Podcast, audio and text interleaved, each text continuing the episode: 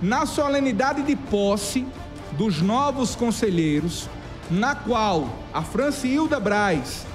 foi também possada como primeira suplente, ela usou o seu espaço de fala e rebateu as afirmações do prefeito do município de Triunfo, Expedito Filho,